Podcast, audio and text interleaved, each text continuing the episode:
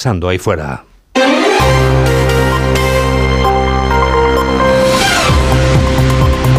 Onda Cero.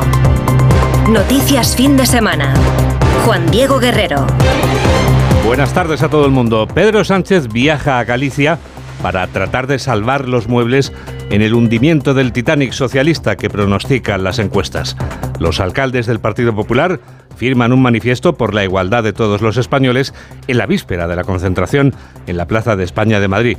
Santiago Abascal sale reelegido como presidente de Vox en una disputada asamblea en la que el número de candidatos era uno y era el mismo, solo él.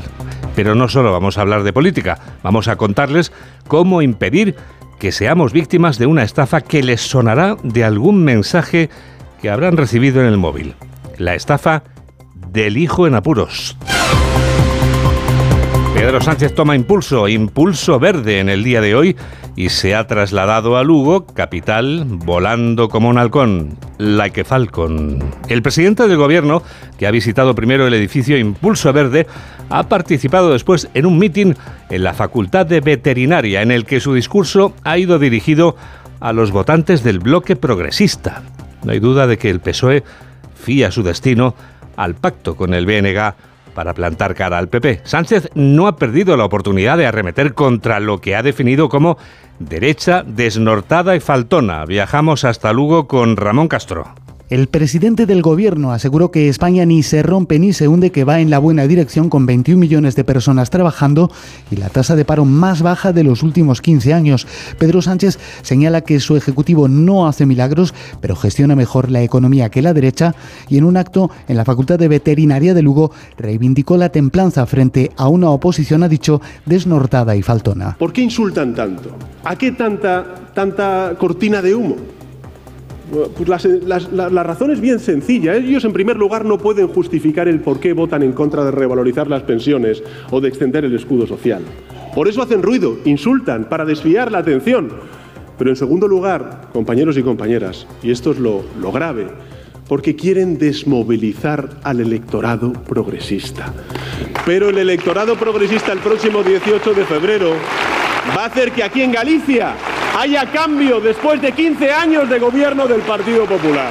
Pedro Sánchez arropó a Gómez Besteiro como candidato a la presidencia de la Junta, la papeleta para el cambio ha dicho, y con él aseguró Sánchez, Galicia no rueda, Galicia vuela. Los alcaldes del Partido Popular han firmado este mediodía un manifiesto por la igualdad de todos los españoles en la víspera de la concentración en la Plaza de España de Madrid. Cuca Gamarra ha firmado el manifiesto en Logroño, su ciudad en la que la número 2 del PP ha acusado al presidente Pedro Sánchez de contar mentiras, también a los independentistas. Carlos León. Sí, Juan Diego, Cuca Gamarra, la secretaria general del Partido Popular, ha asegurado que se ha podido comprobar en estos últimos días que Pedro Sánchez miente a todo el mundo, a todos los españoles y, por supuesto, a sus aliados, incluso a los independentistas. Han sido conscientes de que les ha mentido porque alguna vez pensaron que a ellos no les iba a mentir, pero si miente a todo el mundo, ¿cree que van a ser diferentes?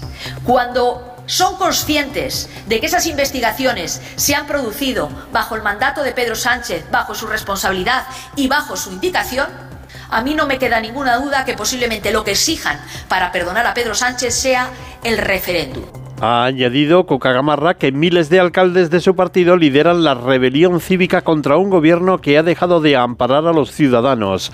Al firmar los 3.371 alcaldes del Partido Popular un manifiesto contra la ley de amnistía que previsiblemente se va a aprobar el martes en el Congreso. Gamarra ha asegurado que los españoles saben que nadie es más que nadie y que la ley es la misma para todos. Por ello, ha criticado que el gobierno de Pedro Sánchez haya entregado las llaves de la Moncloa a los separatistas, los excluyentes y los supremacistas. La reelección de Santiago Abascal como presidente de Vox ha tenido cero emoción. Es lo que tiene presentarse en una Asamblea General extraordinaria en la que extraordinariamente había un candidato, él mismo. El líder de Vox se ha comprometido a seguir defendiendo su ideario frente a lo que califica como campaña mediática. Ay, Hermes mensajero, siempre acabamos los periodistas cargando con la culpa. En forma, Laura Gil. Tras ser reelegido por cuarta vez consecutiva, Abascal ha dedicado buena parte de su intervención a responder a la campaña de acoso que denuncia han emprendido los medios contra la formación que lidera con mentiras que buscan desestabilizar y algo imposible, puntualiza el líder de Vox, la desaparición de este partido con informaciones de supuestas corrientes internas que ahondan en la división y propuestas de refundación que no existen, aclara y a las que Vox hace frente con firmeza. La misma incide que aplicará en la defensa de sus principios y convicciones que vuelve el renovado presidente a asumir hoy en primera persona. Eh, en esta asamblea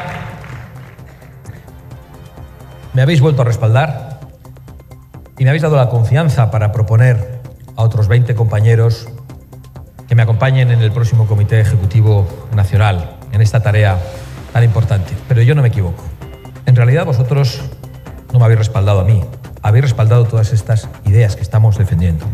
Y hemos obtenido vuestro respaldo y he obtenido vuestro respaldo porque sabéis que yo voy a defender siempre esas ideas. Estáis defendiendo convicciones, estáis defendiendo valores, esta columna no se derriba, dicho textualmente, afirmando también que este partido no se rinde. Palabras pronunciadas por el líder de Vox ante un concurrido auditorio integrado por afiliados y con presencia de los vicepresidentes autonómicos de la formación en esta asamblea que ha bendecido también el nuevo Comité Ejecutivo Nacional propuesto por Abascal, en el que mantiene su puesto Ortega Smith y sigue al frente de la Secretaría General Ignacio Garriga, que sale reforzado además tras asumir el papel de vicepresidente. La emoción tampoco ha existido en la proclamación de Imanol Pradales como candidato del Partido Nacional nacionalista vasco en las inminentes elecciones vascas aún sin fecha.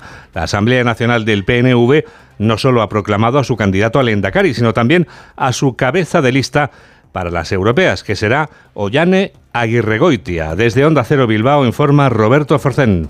Presentación oficial de Manuel Pradales tras ser proclamado candidato al Endacari. Un Pradales que se ha comprometido a mejorar la Euskadi del bienestar, mejorar la sanidad vasca y conseguir más autogobierno para Euskadi. La geometría política en el Estado hoy nos ha abierto una ventana de oportunidad. Hoy me comprometo públicamente, ante todas vosotras y vosotros, a luchar por lograr más y mejor autogobierno para este país, para que Euskadi sea dueña de su propio destino. Una Euskadi libre de hombres y mujeres libres. Por su parte, el presidente del PNV, Andoni Ortuzar, ha dicho que no tiene ninguna duda de que ganarán las elecciones. La duda es saber por cuánto. Así que ha hecho un llamamiento a la militancia para que se implique, porque vienen, ha dicho, meses de esfuerzo y hay que marcar la diferencia. Dos de las principales organizaciones de agricultores franceses animan a seguir adelante con las movilizaciones, pese a los anuncios del gobierno galo para apaciguar las protestas. Por el momento, este sábado han vuelto a cortar el paso de la Junquera que une Francia con España. Redacción de Onda Cero en Cataluña. Marcos Díaz. Las retenciones en la AP7 por la protesta de agricultores y ganaderos franceses empiezan a disiparse, según informa el Servicio Catalán de Tráfico. La circulación recupera progresivamente la normalidad una vez que los manifestantes han levantado el bloqueo en ambos sentidos de la marcha poco después de las 11 de la mañana. El corte en la frontera francesa con la Junquera ha durado prácticamente 24 horas. Cientos de camiones han estado atrapados en la carretera desde este pasado viernes al mediodía fueron desviados hacia Figueras, lo que provocó largas colas y el colapso de la vía. Los transportistas han tenido que pasar la noche en aparcamientos habilitados justo antes de llegar a la frontera, en localidades cercanas e incluso en el arcén de la AP7. Vamos a hablar de ese mensajito que te han enviado en el que puedes leer a alguien que se hace pasar por tu hijo pero que es más falso que Judas ese mensaje. El Cuerpo Nacional de Policía ha echado el guante a 59 individuos que se dedicaban a estafar con este ardid. Lo explicamos y explicamos también cómo podemos evitar que nos estafe. Mamen Rodríguez Astre. Todo comienza, Juan Diego, con este sonido.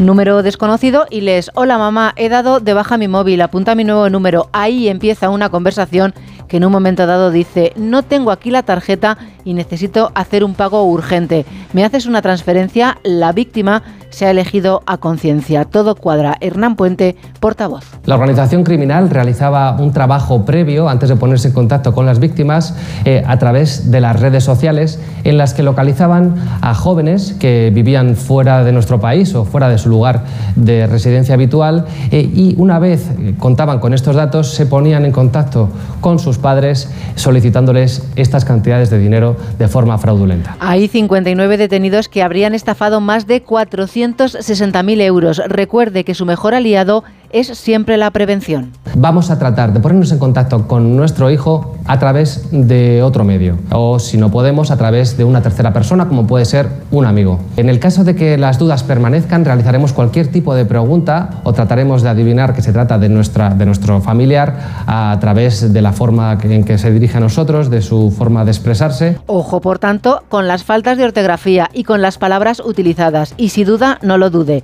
Llame al 091. Y ya que estás aquí, Mamen, mañana vuelve el frío o eso no va a ocurrir ni en mis sueños más profundos. Si quieres pasar frío, Juan Diego, vas a tener que salir a la calle una vez se haya ido el sol y en manga corta. Para que el agua moje tu cabeza, te tendrás que poner debajo de la ducha. Las próximas horas van a ser parecidas a los últimos días. Evolucionamos poco por no decir que nada. Seguimos con sol, alguna nube alta, ni una gota de agua y niebla en el área mediterránea sudoeste, en la meseta norte y también en el Valle del Ebro. Eso sí, parece que un frente atlántico se acerca y aumentará la nubosidad media y alta por Galicia a lo largo de mañana. Veremos en qué queda. Tenemos toda la radio por delante.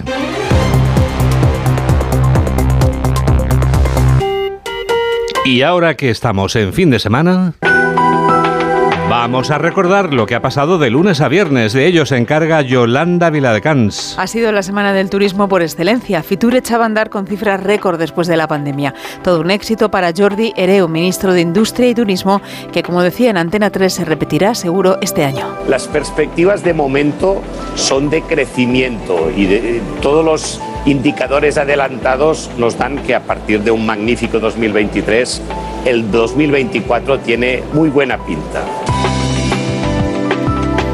Feria Internacional del Turismo que inauguraban los Reyes de España junto al presidente de Ecuador, Daniel Novoa, como máximo mandatario del país invitado en esta edición que suma ya la número 44. Estoy muy contento eh, que nos hayan venido a visitar, también conversar un poco de las oportunidades que hay, la oferta que tiene el Ecuador de turismo y cómo estamos cambiando al, al país y cómo pues vamos a poder ser un mejor país, un país más seguro. Turistas traerá a Madrid la celebración del Gran Premio de España de Fórmula 1. Será sede a partir de 2026 por 10 años. Se felicita a la presidenta de la Comunidad de Madrid, Isabel Díaz Ayuso. Es un gran día, un gran día de oportunidades para todas aquellas personas que tienen negocios, para el turismo, para el empleo de todos, para los comercios, para la imagen de nuestra región una región que está cada vez más de moda en todo el mundo. Lo que también deja Fitur son corrillos, corrillos políticos, como el protagonizado por Emiliano García Paje, donde mostraba su disconformidad respecto a distintas cuestiones políticas de su partido. El PSOE no es un partido de, del que se pueda dudar constitucionalmente. Tiene muy claro lo que es la Constitución,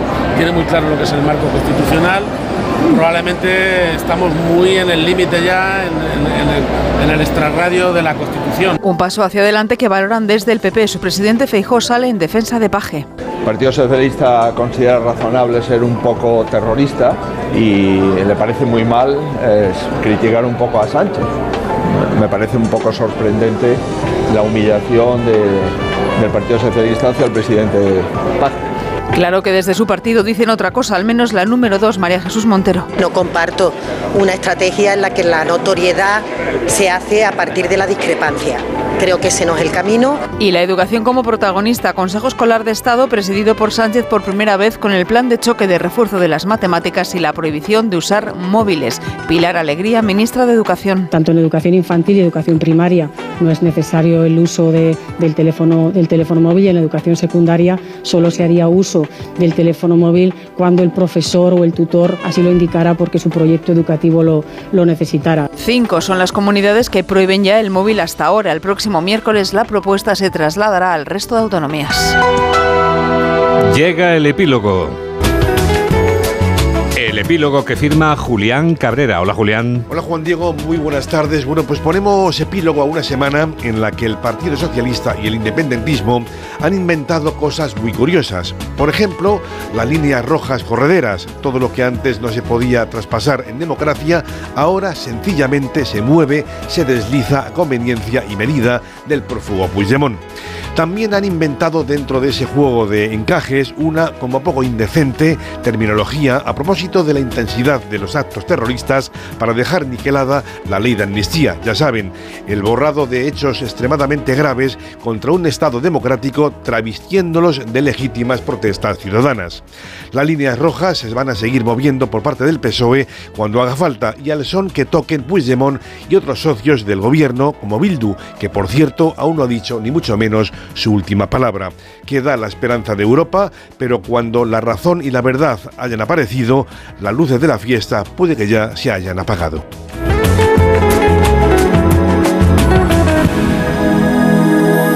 Ya son y cuartos el momento ideal para el deporte. Noticias del deporte con David Camps. Hola David. ¿Qué tal, Juan Diego? Buenas tardes. Hay veces que vale más lo que no se ve ni se escucha que lo que sale en antena. No, esto lo digo por... por nuestros momentos. Por, aquí, ¿no? nuestros, por nuestros momentos a micrófono cerrado. Te traigo el nombre y el apellido de un joven aunque sobradamente preparado esloveno, que se hace llamar Luka y se apellida Doncic, Sí. que esta noche ha hecho historia, o esta madrugada, hora española. Aprovecho para traer el baloncesto, ya sabes, siempre. 73 puntos con 25 de 33 en tiros de campo, con 8 de 13 en triples. Es la mayor puntuación desde que un tal Kobe Bryant Sí. anotara 81 puntos. Y solo hay otro jugador, Will Chamberlain, pivot mítico del siglo pasado, que anotó 100 puntos, que hayan anotado más que él. Oye, pero parece justo que traigas el básquet hoy por Y esto, en ¿no? 1978 David Thompson eh, anotó 73, pero es que ninguno de ellos lo hizo con el porcentaje de acierto que ha tenido Luka Doncic. Así que el esloveno ya queda para la historia, como también va a quedar para la historia, pero del Liverpool, el técnico alemán Jürgen Klopp. Ya sabes, ha dicho adiós al conjunto inglés, lo hará al final de temporada después de nueve años y alguien que sabe lo que es el estrés de estar en el día a día durante mucho tiempo en un mismo equipo es Diego Pablo Simeone. Es difícil explicar lo que siente el otro. Él explicó muy bien y es sumamente entendible y obviamente respetable. Volvió a, a rearmar un gran equipo esta temporada, está compitiendo muy bien en Europa League, creo que en la Copa inglesa también eh, está muy bien posicionado, en la liga está muy bien y creo que todo eso aún más le genera esto que le está generando, ¿no? que el trabajo no es fácil, es duro, parece simple ganar, ganar, ganar y volver a ganar, como decía nuestro Luis, pero no es fácil, desgasta, te estresa, te genera vértigo a veces. Y bueno, él entendió que era el momento de dejar, lo dijo con tiempo, me pareció muy bueno y ojalá que le vaya bien en lo que decida, porque es, un hombre de fútbol y que en estos últimos años ha demostrado el grandísimo entrenador que es. Las palabras de Diego Pablo Simeone hacia uno de los grandes entrenadores del fútbol europeo como Jürgen Klopp. Tenemos fútbol en directo, es la jornada 22 en Primera División que comenzó anoche con el triunfo del Alavés ante el Almería 0-3. El Almería colista, el Alavés en mitad de tabla con 26 puntos y desde las dos juegan Real Sociedad y Rayo Vallecano. Íñigo Taberna, buenas tardes. Hola, ¿qué tal David? Buenas tardes. Llegamos al minuto 15 de partido aquí en Anoeta. De momento, empate a cero en un día soleado de 16 grados, cielos despejados en la capital guipuzcoana para un partido donde la Real quiere consolidarse en puestos europeos y el Rayo conseguir un triunfo que le aleje un poco más del descenso. De momento no ha pasado prácticamente nada. Destacar un lanzamiento flojo con la zurda de Turrientes para la Real en el minuto 9. Detuvo Dimitrievski sin problemas, domina el conjunto vallecano, intenta la Real hacerse con el mando del encuentro. De momento sin novedades. En cuanto al marcador, por encima de los 30.000 espectadores, arbitra el canario Hernández Hernández con Pulido Santana en el bar. Empate a cero en la noeta entre la Real y el Rayo Vallecano. A las 4 y cuarto, Las Palmas Real Madrid, del equipo blanco, intentando recuperar momentáneamente el liderato. Fernando Burgos, buenas tardes. Hola, ¿qué tal David? Muy buenas tardes. 27 grados de temperatura en Gran Canaria. El Real Madrid que todavía no ha salido de su hotel de concentración. Llegó anoche con el presidente Florentino Pérez y el presidente de honor Pepe Martínez Pirri encabezando la expedición. Un Real Madrid que efectivamente busca arrebatarle, aunque sea provisionalmente, el liderato al Girona necesita un empate, pero sobre todo necesita la victoria frente a una Unión Deportiva Las Palmas que no gana a los blancos desde hace más de dos décadas. Va a jugar Lunin en portería, como adelantó ayer Carlo Ancelotti, sigue la rotación en la portería, no va a estar Bellingham por quinto partido esta temporada, el tercero en liga, en los cuatro anteriores el Madrid cosechó todas victorias en esos cuatro partidos. En principio, su lugar lo va a ocupar Brahim con Rodrigo Goes y Vinicius Junior en la punta de ataque. En defensa se espera a Carvajal, Rudiger, el capitán Nacho y Mendy. Las grandes dudas están en el centro del campo. Si va a jugar Camavinga junto a Chuamení Valverde o va a tener la titularidad Tony Cross o vamos a ver si Luca Modric. Ahora volvemos aquí a Las Palmas de Gran Canaria porque será ya oficial el 11 del Real Madrid, David. Mientras tanto, novedades en la Unión Deportiva Las Palmas. David Ojeda, buenas tardes.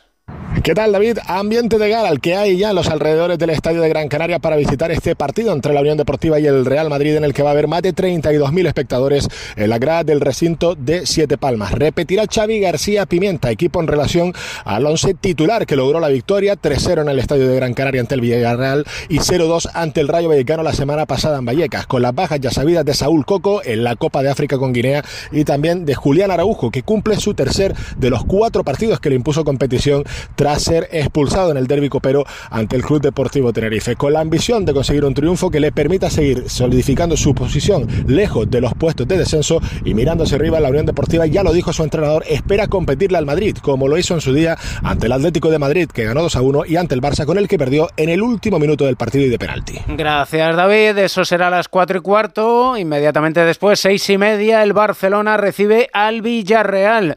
¿Cómo andan las aguas en el río revuelto del Barça? Alfredo Martínez, buenas tardes. Buenas tardes, David. La plaga de lesiones se cobra. Dos nuevos jugadores en la plantilla de Xavi Hernández para el partido de esta noche frente al Villarreal y una de ellas de larga duración ya que ha confirmado oficialmente el club que Alejandro Valde, el internacional español, sufre una lesión en el tendón de los isquiotibiales del muslo derecho y se va a operar en Turku, en Finlandia, por el doctor Lassi Lempainen, que ya operó en su día de Embelé, eh, supervisado por los servicios médicos del club. Cerca de cuatro meses de baja, por tanto, la temporada termina para Alejandro Valde, una contrariedad importante que se une a las ausencias de Íñigo Martínez, de Gaby, de Ter Stegen, de Rafinha, de Marcos Alonso y a última hora de Sergi Roberto. Son, por tanto, siete bajas para el partido de esta tarde frente al Villarreal. Son molestias en el tendón de Aquiles del pie izquierdo los que tiene el capitán del Barcelona, que deja una convocatoria muy, muy justita. Apenas 21 jugadores, 13 del primer equipo, los que convoca Xavi Hernández para esta cita, con la presencia de canteranos que pueden tener su oportunidad, como Lamin Yamal, evidentemente, como Fermín López, Marco Barcí, Marc Guiu, Héctor Ford o Marc Casado. Así que 21 jugadores convocados para recibir al Villarreal y mantener la presión de la lucha por el título, porque Xavi reconoce que el equipo está, a pesar de las ausencias y de la pérdida de los dos primeros títulos de la Supercopa de España y de la Copa del Rey, está para competir todo lo que les queda. Pienso siempre en positivo, pienso en que nos podemos enchufar en la liga, eh, nos vienen ahora dos partidos en casa que son seis puntos muy claves para intentar recortar. No depende de nosotros el hecho de competir en la, en la liga, pero sí el no fallar. Y luego la Champions pues nos hace ilusión.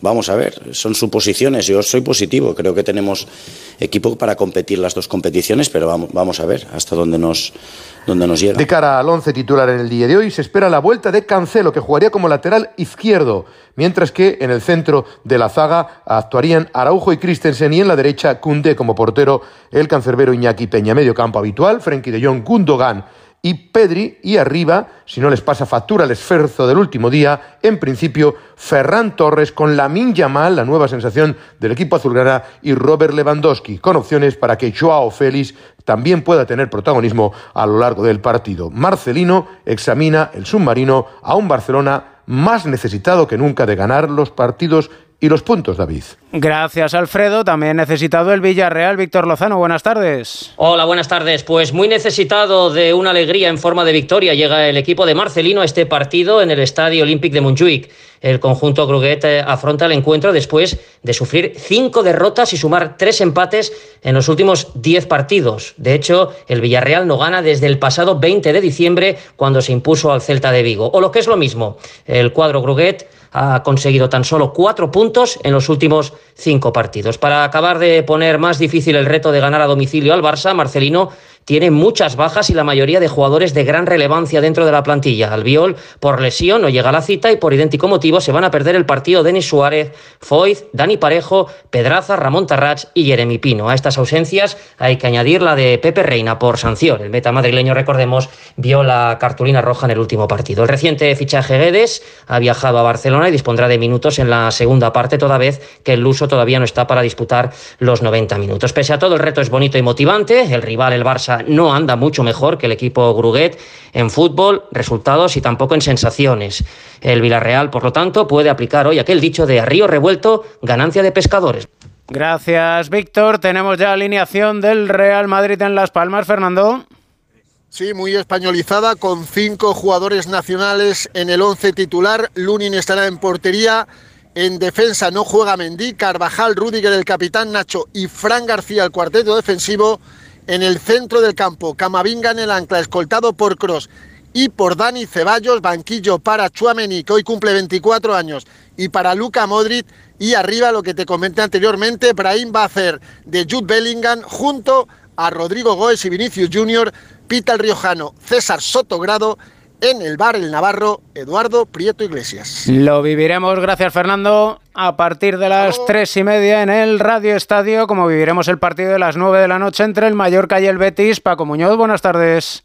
Hola, muy buenas. El Mallorca quiere confirmar la imagen ofrecida el pasado miércoles, sobre todo en la primera mitad ante el Girona. Javier Aguirre dará entrada a jugadores que no participaron debido al cansancio acumulado, pero la idea es mantener el mismo sistema con dos delanteros. Por su parte, el Betis llega con numerosas bajas, las últimas, la de Borja Iglesias con rumbo a Alemania y la de Marca Roca. Los verdiblancos ya ganaron a los isleños en la ida y la temporada pasada en el estadio de Somos. espera una buena entrada para presenciar el partido de esta noche. Gracias Paco. Mañana juega el líder, el Girona, a las 2 en Vigo ante el Celta. Lo hará a las 9 de la noche el Atlético de Madrid ante el Valencia. Alejandro Mori, buenas tardes. Buenas tardes David. Tercer partido en seis días para los de Simeone.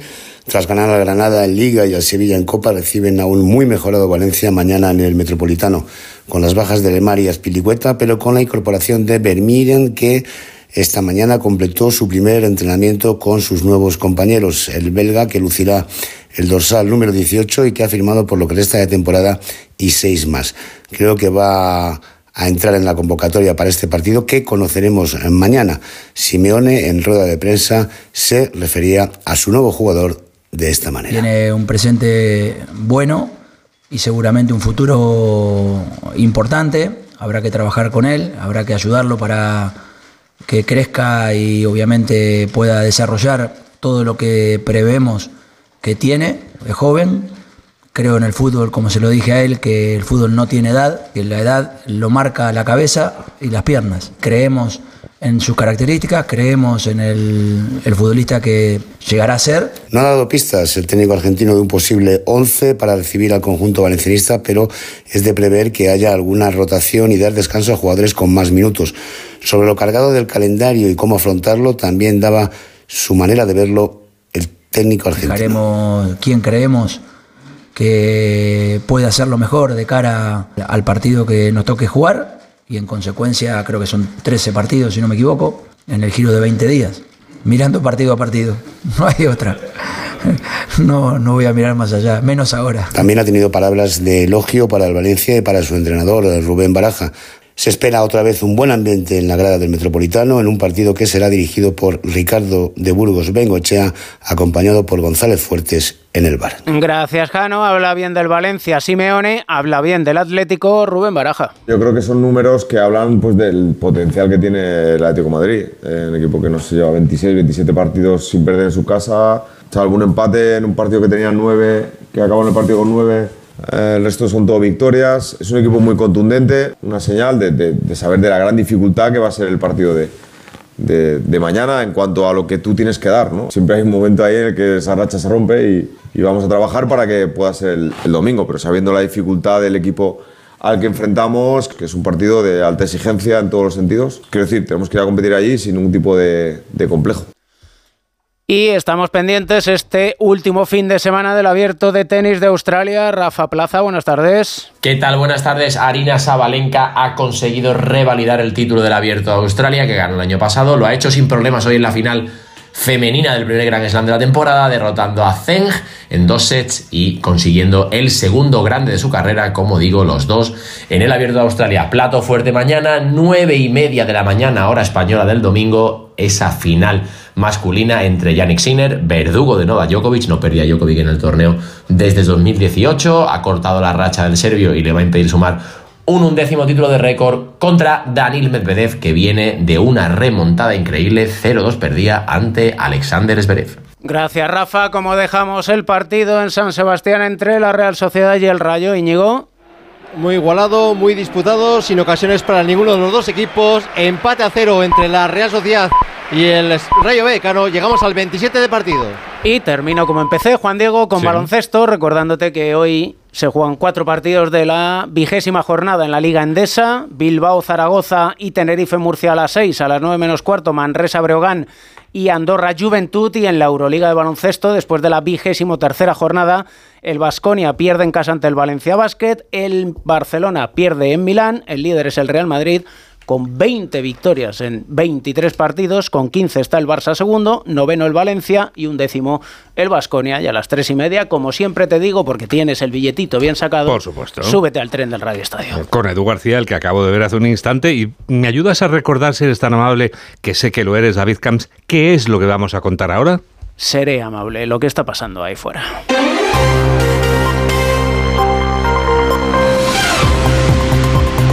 Onda Cero. Noticias fin de semana. Juan Diego Guerrero.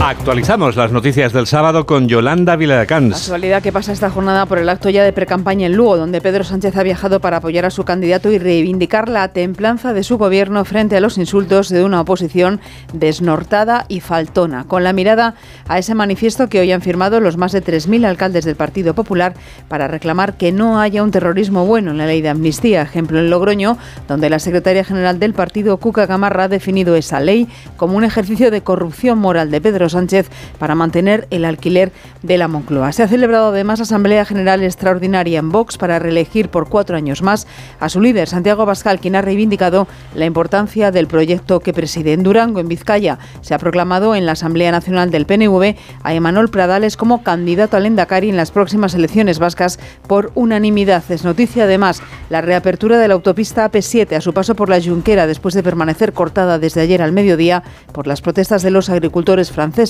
y la detención de la policía de 59 integrantes de una organización criminal dedicada a la estafa del hijo en apuros. Habrían estafado más de 460.000 euros. Tenemos toda la radio por delante.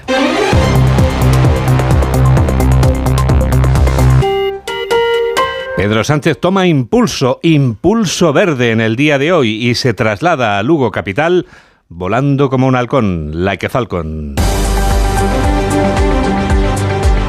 El presidente del gobierno que ha visitado primero el edificio Impulso Verde ha participado luego en un mitin en la Facultad de Veterinaria en el que su discurso ha ido dirigido a los votantes del bloque progresista. Sin duda, el PSOE fía su destino al pacto con el BNG para plantar cara al PP. Los sondeos así lo sitúan. Sánchez no ha perdido la oportunidad de arremeter contra lo que ha definido como derecha desnortada y faltona. Vamos hasta Lugo con Ramón Castro. Pedro Sánchez reivindicó que los socialistas saben gestionar la economía mejor que la derecha porque su ejecutivo la pone al servicio de la gente y de la mayoría social. En un acto de partido en la Facultad de Veterinaria de Lugo, el presidente del gobierno reivindicó la templanza frente a los insultos y descalificaciones de una oposición que calificó de desnortada y faltona. Sufrimos una oposición desnortada, desnortada y faltona. Y ante ella hay un gobierno con un rumbo claro y con la templanza como forma de hacer política. Os lo digo muy en serio. Yo esta legislatura voy a reivindicar la templanza como forma de hacer política ante los insultos, las descalificaciones y el ruido de la derecha y de la ultraderecha. Sánchez arropó a Gómez Besteiro como candidato a la presidencia de la Junta para liderar el cambio en Galicia. Porque si hay un socialista en la Moncloa y otro al frente de la Junta de Galicia, el 18 de febrero Galicia no rueda, Galicia vuela. Esto es lo que va a pasar el 18 de febrero. Pedro Sánchez instó a superar la Galicia de las dos velocidades. Los alcaldes del Partido Popular han firmado este mediodía un manifiesto por la igualdad de todos los españoles. Lo hacen en la víspera de la concentración en la Plaza de España de Madrid, de mañana domingo, en la que va a asistir Alberto Núñez Feijóo. La número dos del partido, Cuca Gamarra, ha firmado en Logroño, su ciudad, y allí ha acusado al presidente Sánchez de contar mentiras también a los independentistas. Carlos León. Sí, Juan Diego, la secretaria general del Partido Popular se ha referido a la investigación que se realizó a los CDR, aunque ha asegurado que por orden de Sánchez, aunque luego llegó a la Moncloa y ahora quienes estaban en eso se quejan. Pensaban que a ellos no les iba a mentir, pero no le queda ninguna duda a Cuca Gamarra de que para perdonarle le exigirán el referéndum y que el presidente estará dispuesto a pagarlo, ya que miente a todo el mundo. Ha definido que la ley de amnistía que se debate el martes en el Congreso como un ejercicio de corrupción moral de Pedro Sánchez para mantener el alquiler de la Moncloa. Los socios de Sánchez son separatistas, excluyentes y además son supremacistas. Y estos son los compañeros de viaje que él ha elegido voluntariamente, a quienes ha entregado las llaves de la Moncloa, porque eso es de lo que estamos hablando. Hoy Pedro Sánchez en realidad está de alquiler. Está de alquiler en la Moncloa mientras Puigdemont, Otegui o Esquerra quieran. Ellos deciden. Por su parte, el alcalde de Madrid, José Luis Martínez Almeida, ha hecho un llamamiento tras firmar el manifiesto por la igualdad y en contra de las políticas de Pedro Sánchez. Ha llamado Almeida a todos los españoles a la cita ineludible de mañana en la Plaza de España de Madrid. Un llamamiento y una convocatoria a todos los madrileños, pero también a todos los españoles, que mañana tenemos una cita inaplazable a las 12 de la mañana en la Plaza de España, que mañana tenemos una cita ineludible en la defensa defensa de los principios de nuestra democracia y de nuestro Estado de Derecho y que los alcaldes y alcaldesas somos quienes tenemos precisamente que liderar la movilización que mañana se va a producir en la Plaza de España. Bajo el lema En defensa de la igualdad de los españoles, el presidente del Partido Popular, como comentas, Alberto Núñez Feijóo, junto a los varones del partido, quieren que todos los españoles muestren su indignación contra una norma con la que, según el Partido Popular, Sánchez ha comprado la presidencia del gobierno al cambiar votos por impunidad a una casta de políticos catalanes. La reelección de Santiago Abascal como líder de Vox ha tenido cero emoción. Es lo que tiene presentarse cuando el único candidato eres tú, como ha ocurrido hoy en esa Asamblea General extraordinaria en la que el líder de Vox se ha comprometido a seguir defendiendo su ideario y en la que no ha evitado criticar una vez más a los medios de comunicación. Dice que estamos haciendo una campaña mediática contra Vox. Nos lo va a contar Laura Gil. Esta columna no se derriba, así responde el reelegido presidente por cuarta vez consecutiva, Santiago Abascal, a la supuesta campaña de acoso permanente que denuncia el líder de Vox. Dirigen los medios contra su formación y frente a la que pide no rendirse y mantener la firmeza que les mueve también, asegura en la defensa de unas ideas que son mucho más, principios y convicciones, señala cuya representación vuelve a asumir hoy, desde hoy, en primera persona. Eh, en esta asamblea me habéis vuelto a respaldar y me habéis dado la confianza para proponer a otros 20 compañeros que me acompañen en el próximo Comité Ejecutivo Nacional, en esta tarea tan importante. Pero yo no me equivoco. En realidad vosotros no me habéis respaldado a mí, habéis respaldado todas estas ideas que estamos defendiendo.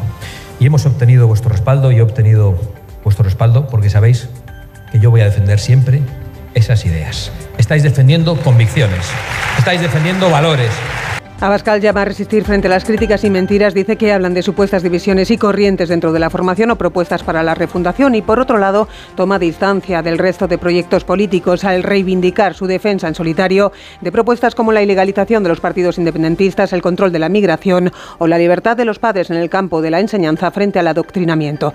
De forma previa, en su turno de palabra, el secretario general que asume también la vicepresidencia, Ignacio Garriga, destacaba como gran logro del partido en su última etapa su experiencia de gobierno en las comunidades donde su apoyo ha sido decisivo. Para lamentos de socialistas y de los separatistas, Vox también ha demostrado que sabe gobernar.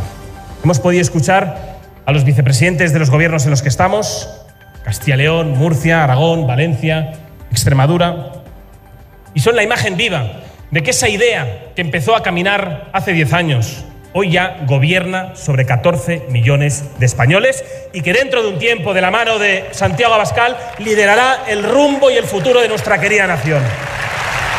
Intervenciones de esta Asamblea General, donde además se ha anunciado que Vox pedirá un referéndum para que los españoles decidan sobre la reforma del artículo 49 de la Constitución, con vistas a reforzar y garantizar los derechos de las personas con discapacidad. La emoción también ha sido escasa en la proclamación de Imanol Pradales como candidato del Partido Nacionalista Vasco en las inminentes elecciones autonómicas que todavía no tienen fecha y naturalmente el candidato del PNV ha asegurado que su partido no solo va a ganar, sino que va a hacer que los vascos sigan viviendo mejor. Onda Cero Bilbao, Roberto Forcén. Primer acto oficial de Manuel Pradales como candidato al Endacari del PNV, un Pradales que asegura estar listo para liderar una nación vasca dueña de su propio futuro y la Euskadi del bienestar. La geometría política en el Estado hoy nos ha abierto una ventana de oportunidad. Hoy me comprometo públicamente ante todas vosotras y vosotros, a luchar por lograr más y mejor autogobierno para este país, para que Euskadi sea dueña de su propio destino, una Euskadi libre, de hombres y mujeres libres. Llamamiento también por parte del presidente del PNV, Antonio Ortúzar, a la militancia de cara a las próximas elecciones autonómicas. Dice que van a ser unos meses de mucho trabajo. Os necesitamos más movilizadas y movilizados que nunca, más atentas y atentos que nunca, más cerca de la gente que nunca. Vienen meses de mucho esfuerzo, de mucho trabajo, vienen meses de compromiso militante. La diferencia se tiene que notar. Sé que no vais a fallar, porque no podemos fallarle a Euskadi. En el acto también han participado los cabezas de lista por Guipúzcoa y Álava, Bacarcho Tejería y Joseba Diez Anchustegui. Que salgan todos los papeles a la luz, que se desclasifiquen los documentos del espionaje a Pera Aragonés. ¿Quién lo pide?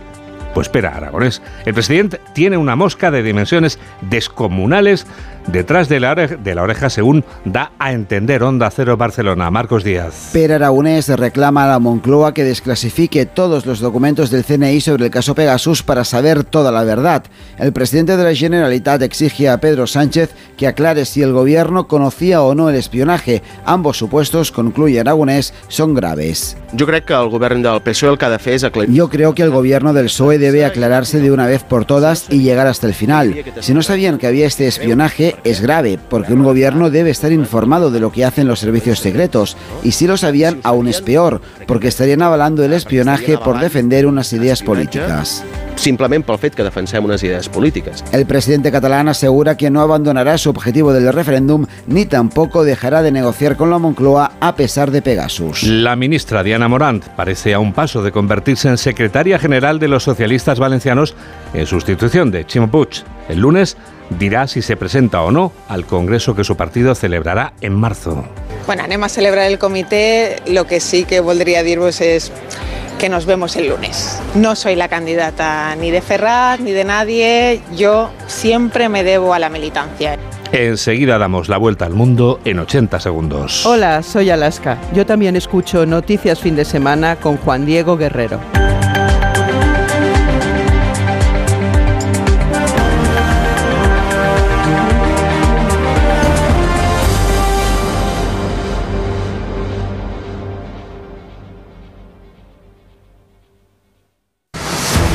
¿Cansado? Revital. Tomando Revital por las mañanas recuperas tu energía, porque Revital contiene ginseng para cargarte las pilas y vitamina C para reducir el cansancio. Revital, de Pharma OTC.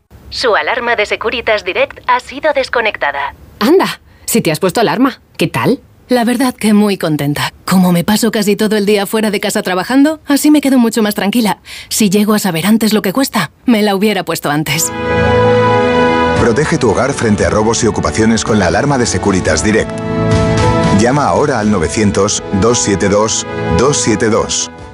Noche de tos. Respira. Toma Herbetón Respir. Herbetón jarabe con extractos de pino y eucalipto es expectorante natural y antiinflamatorio pulmonar. Herbetón Respir. Consulte a su farmacéutico o dietista. Con este estrés no consigo concentrarme. Toma Concentral. Con su triple acción de lavacopa, rodiola y vitaminas, Concentral consigue aliviar el estrés ayudando a una concentración más estable y duradera. Concentral. Consulte a su farmacéutico o dietista. Arranca una nueva edición de los premios Ponle Freno para reconocer las mejores iniciativas que hayan contribuido a promover la seguridad vial en nuestro país. Consulta las bases en ponlefreno.com y envía tu candidatura antes del 4 de marzo. Ponle Freno y Fundación AXA Unidos por la Seguridad Vial. Síguenos en Twitter en arroba noticias FDS. Es el momento del Foreign Affairs. ¿Dónde empezamos, José Manuel? En Palestina, donde el ejército israelí ha agudizado su ofensiva contra Hamas en el sur de la franja de Gaza con operaciones militares en los abarrotados hospitales de la zona, horas después de que la Corte Internacional de Justicia ordenara a Israel impedir un genocidio palestino y permitir la entrada de más ayuda al devastado enclave. El número de víctimas en Gaza aumenta 26.257 palestinos muertos y 64.797 heridos, la mayoría niños y mujeres. Por su parte, las tropas israelíes suman 220 soldados muertos desde que iniciaron la incursión terrestre a finales de octubre pasado. Esta mañana aviones y tanques israelíes y tropas de infantería han matado al menos 11 militantes de Hamas en Han Yunis. Según el ejército, los islamistas intentaban colocar explosivos al paso de las tropas, apoyados por disparos de fusil y lanzagranadas. Por otra parte, los servicios médicos vitales han colapsado en el Hospital Nasser, en el sur de la Franja de Gaza, que hasta ahora era el mayor centro hospitalario en funcionamiento en la zona, como explica el doctor Muhammad Nasrallah. Tenemos una gran escasez de personal médico, menos del 10% del necesario. Estamos llevando a los heridos a escuelas y zonas residenciales. El equipo médico es casi inexistente. Las cosas más sencillas como analgésicos y anestesia no están disponibles. A los pacientes que llegan no intentamos curarlos, sino solo mantenerlos con vida. No hay nada disponible, ni fórmulas lácteas, alimentos o medicamentos para los niños. Incluso si tuviéramos medicamentos, no hay médicos disponibles. Por otra parte, Estados Unidos, Italia, Canadá y Australia han suspendido la financiación a la Agencia de la ONU para los Refugiados Palestinos, a la que acusan de tener vínculos con Hamas y con los atentados terroristas del 7 de octubre. Hoy se conmemora el Día Internacional de las Víctimas del Holocausto y con este motivo el secretario general de Naciones Unidas, Antonio Guterres, ha realizado un llamamiento a la unidad de todos los países para levantarse contra las fuerzas del odio y de la división. Guterres ha advertido de que el odio se extiende a una velocidad alarmante, particularmente en Internet y ha lanzado un alegato en favor de los derechos humanos y en contra de las persecuciones y las discriminaciones. Espero que nunca nos quedemos en silencio ante la discriminación y que nunca seamos tolerantes con la intolerancia. Tenemos que levantar la voz por los derechos humanos y por la dignidad de todos. No perdamos de vista la humanidad de los demás y no bajemos la guardia. A quienes sufren prejuicios y persecuciones, digámosles claramente, no estáis solos. Naciones Unidas está con vosotros. El portavoz de operaciones militares de los hutíes, Yada Sari, ha indicado que continuarán con sus operaciones contra barcos israelíes en el Mar Rojo hasta que cese la agresión en la Franja de Gaza. La pasada madrugada, un buque con bandera de Islas Marshall que transitaba por el Golfo de Adén ha recibido el impacto de un misil en un tanque de carga, provocando un incendio a bordo, aunque sin causar daños personales. En Estados Unidos, el expresidente Donald Trump ha sido condenado a pagar 83 millones de dólares por daños y perjuicios por difamación a la escritora Jean Carroll. Carroll siempre ha mantenido que fue violada hace años por Trump en los probadores de una tienda de ropa. En 2019, el expresidente arremetió contra la escritora asegurando que no la conocía, que la acusación de abuso sexual era falsa y que Carroll no era su tipo. Declaraciones que le costaron una nueva denuncia por parte de la víctima. En respuesta a la sentencia, Trump ha hablado de caza de brujas liderada por el presidente Joe Biden. Corresponsal de Onda Cero en Estados Unidos, Agustín Alcalá. Un jurado de siete hombres y dos mujeres de Nueva York encontró ayer que Donald Trump ha actuado con malicia y rencor al difamar una y otra vez a Jean Carroll, una columnista que le acusó de violación en un gran almacén de la Quinta Avenida durante los años 90. Trump ya había sido encontrado el pasado mes de mayo por otro jurado culpable de abuso sexual y condenado a pagar a la mujer 5 millones de dólares. Pero furioso, continuó insultando a la periodista que se querelló de nuevo por difamación, unos ataques que han seguido durante el juicio. No sé quién es esta mujer y de dónde ha salido. Esto es otro montaje y una caza de brujas políticas. El jurado decidió que deberá pagar más de 83 millones de dólares, aunque es posible que la columnista tarde mucho tiempo en recibir el dinero porque Trump, un maestro de retrasar cualquier veredicto en su contra, apelará a todos los tribunales posibles. El ministro de Economía de Argentina, Luis Caputo, se ha hecho cargo de las competencias de la cartera de infraestructuras tras confirmar la salida del Ejecutivo del titular de esa cartera, Guillermo Ferraro. Aunque el, presidente Javier Milei no ha ofrecido explicaciones sobre la crisis de gobierno, sí ha apoyado en redes sociales un texto que acusa al cesado Farrado de ser un topo y filtrar informaciones a la prensa. Además, Milei ha anunciado que será recibido por el Papa Francisco el 12 de febrero en el marco de una gira internacional que le llevará a Israel e Italia. Francisco fue objeto de los furibundos ataques de Milei durante la campaña electoral que le llevó a la presidencia y en la que el mandatario argentino le calificó como enviado del maligno. Nos vamos a Venezuela, donde la polémica sigue alimentándose a costa de las elecciones presidenciales de este año. El Tribunal Supremo venezolano ha ratificado la inhabilitación de la principal candidata opositora, María Corina Machado. El tribunal señala que sobre Machado pesa una inhabilitación de 15 años que le impide competir en las elecciones previstas para el segundo semestre de este año. Más detalles con nuestra corresponsal en Venezuela, Gabriela González. El Tribunal Supremo de Justicia de Venezuela confirmó el viernes la inhabilitación por 15 años a María Corina Machado, la candidata presidencial de la oposición, lo que le impediría participar en la elección presidencial prevista para el segundo semestre de este año, pero aún sin fecha. Machado reaccionó asegurando que Nicolás Maduro había escogido el peor camino y señaló que seguirá luchando por unas elecciones libres. El máximo tribunal venezolano también ratificó la inhabilitación del opositor Enrique Capriles por 15 años. Las decisiones se conocen en medio de los señalamientos que Nicolás Maduro ha venido haciendo contra opositores a quienes involucra en conspiraciones en su contra. Y concluimos este repaso a la actualidad internacional. José Manuel, en Finlandia, cuyos habitantes están llamados mañana a las urnas para votar en unas elecciones presidenciales en las que no participa el actual jefe de Estado, Sauli Niinistro, tras superar el límite de mandatos previsto por la ley. Las presidenciales de mañana van a terminar de marcar un cambio de rumbo en el país nórdico tras su ingreso en la OTAN en abril del pasado año, tras la invasión rusa de Ucrania, abandonando su histórica neutralidad. El conservador Alexander Stubb y el ecologista Pekka Visto lideran los sondeos y se perfilan como favoritos para disputar la segunda ronda en 15 días. Ha sido un resumen de José Manuel Gabriel. Onda Cero. Noticias fin de semana. Nadie está por encima de la ley. Y lo sabe Santiago Córdoba, nuestro experto en Derecho de la Circulación, letrado. Muy buenas tardes. Muy buenas tardes. ¿De qué nos hablas hoy, Santi? Pues mira, eh, de que la DGT ha publicado la instrucción y el calendario de las campañas de vigilancia del tráfico para este año. A mí me llama la atención que la instrucción contiene la mención expresa de que uno de los fines es proporcionar adecuada protección a los ciclistas y peatones frente a los demás vehículos. Pero respecto de los motoristas no consta esa referencia. Y ello pese a que según la DGT los desplazamientos en motocicleta implican un riesgo de lesión entre 20 y 40 veces superior al de un conductor de automóvil. Opino que el motorista merece también adecuada protección frente a los demás vehículos. Por otra parte, respecto del alcohol, se prevé realizar nada más y nada menos que un mínimo de 6 millones y medio de pruebas al año y de drogas hasta 120.000. Por otro lado, la vigilancia del uso del teléfono móvil, cinturones, etcétera, se procurará complementarla con vehículos no uniformados, coloquialmente conocidos como vehículos camuflados. Para controlar el, la velocidad en vías de alta capacidad, autopistas y autovías, también se da prioridad a vehículos no uniformados, es decir, camuflados, dotados, eso sí, de cinemómetros. Y en controles de exceso de velocidad en general, el, el vehículo o el radar no deberá estar oculto, pero ojo, porque en controles selectivos los radares podrán estar ubicados de manera discreta y no señalizadas, es decir, disimulados. Aquí ni disimulamos ni nos camuflamos, nos camuflamos. Gracias Santiago, muy buenas tardes. Muy buenas tardes. Enseguida vamos a viajar hasta un paraje natural de una belleza extraordinaria. Hola, soy Iñaki López y yo también escucho noticias fin de semana en Onda Cero con Juan Diego Guerrero.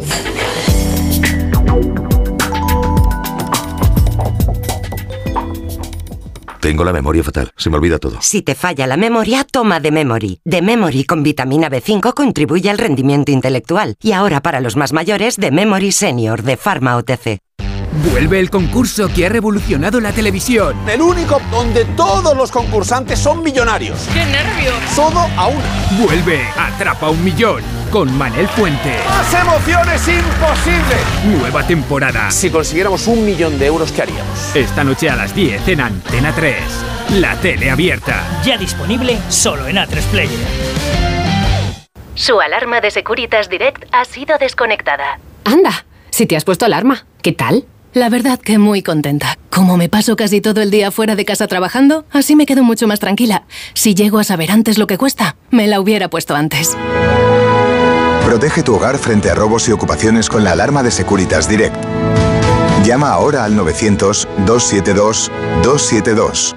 ¿Se acabó el fin de semana? Tranquilo, toma Ansiomet. Ansiomet con triptófano y asuaganda te ayuda en situaciones de estrés. Y ahora también Ansiomet Autoestima, de Pharma OTC. Síguenos en Facebook en Noticias Fin de Semana Onda Cero.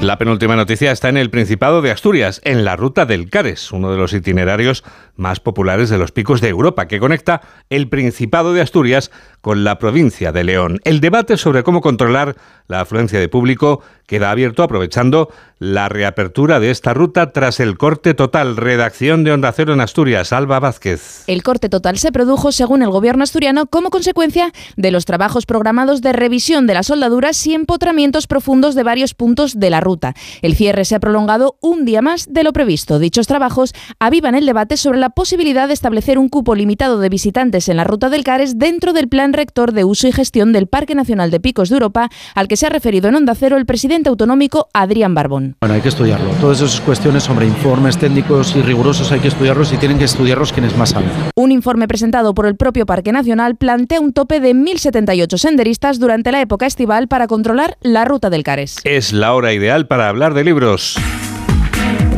Hablamos de libros con Paco Paniagua. Estamos en París, a los pies de la imponente Basílica del Sagrado Corazón, que domina toda la ciudad, el barrio más bohemio de la ciudad, Montmartre, lo es ahora y también lo era hace justo un siglo, en 1924, año en que está ambientada París despertaba tarde, la nueva novela de Máximo Huerta publicada por Planeta. ¿Y por qué empezamos aquí en el Sacré-Cœur? Porque es la colina y porque es una novela de ascensión. Es novela de la ascensión de una, de una chica que es desde la pobreza de allá abajo, desde el barrio... Eh, de Montparnasse, eh, que viene de la pobreza más absoluta y que sube hasta su gran encargo, que es lo que ahora veremos dentro del Sagrado Corazón, que para mí fue la epifanía, la génesis del por qué escribí yo esta novela, es por algo que hay en el interior que quiero compartir con todos vosotros. Hay algo que a mí me sorprendió, a mí el azar me lo hizo encontrar y fue cuando ya empecé a escribir esta novela, por algo que veréis dentro. Vamos recorriendo los escenarios de la novela, Montmartre, la Place du Tertre, también la Plaza de los Bosgos, donde viviera el gran Víctor Hugo, hoy centro quizá de las mejores galerías de arte del mundo, y Máximo Huerta nos habla del París moderno y cosmopolita de 1924, un París de acogida y de moda. Sucedió aquí en esta isla de que es París, de pronto es un refugio y un paraíso.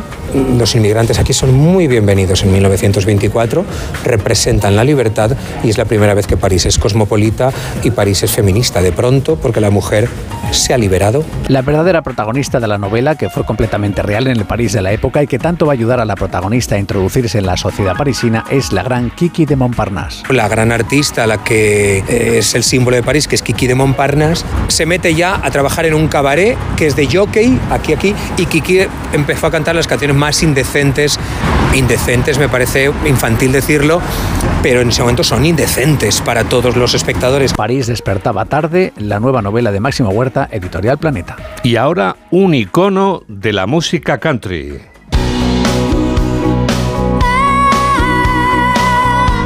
que a sus 78 años de edad ha sido capaz de revitalizar canciones tan emblemáticas como este Every Breath You Take, cada vez que respiras. Esta canción de Police, ella es Dolly Parton, que está acompañada por Sting y que cantan juntos en este número musical que aparece en el álbum Rockstar de Miss Parton.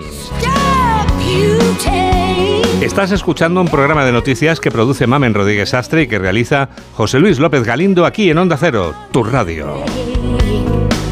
Every smile you fake, every claim you stake, I'll be watching you Y nosotros que también listening you, escuchándote. Gracias por estar a ese lado de la radio y que la radio te acompañe. Adiós.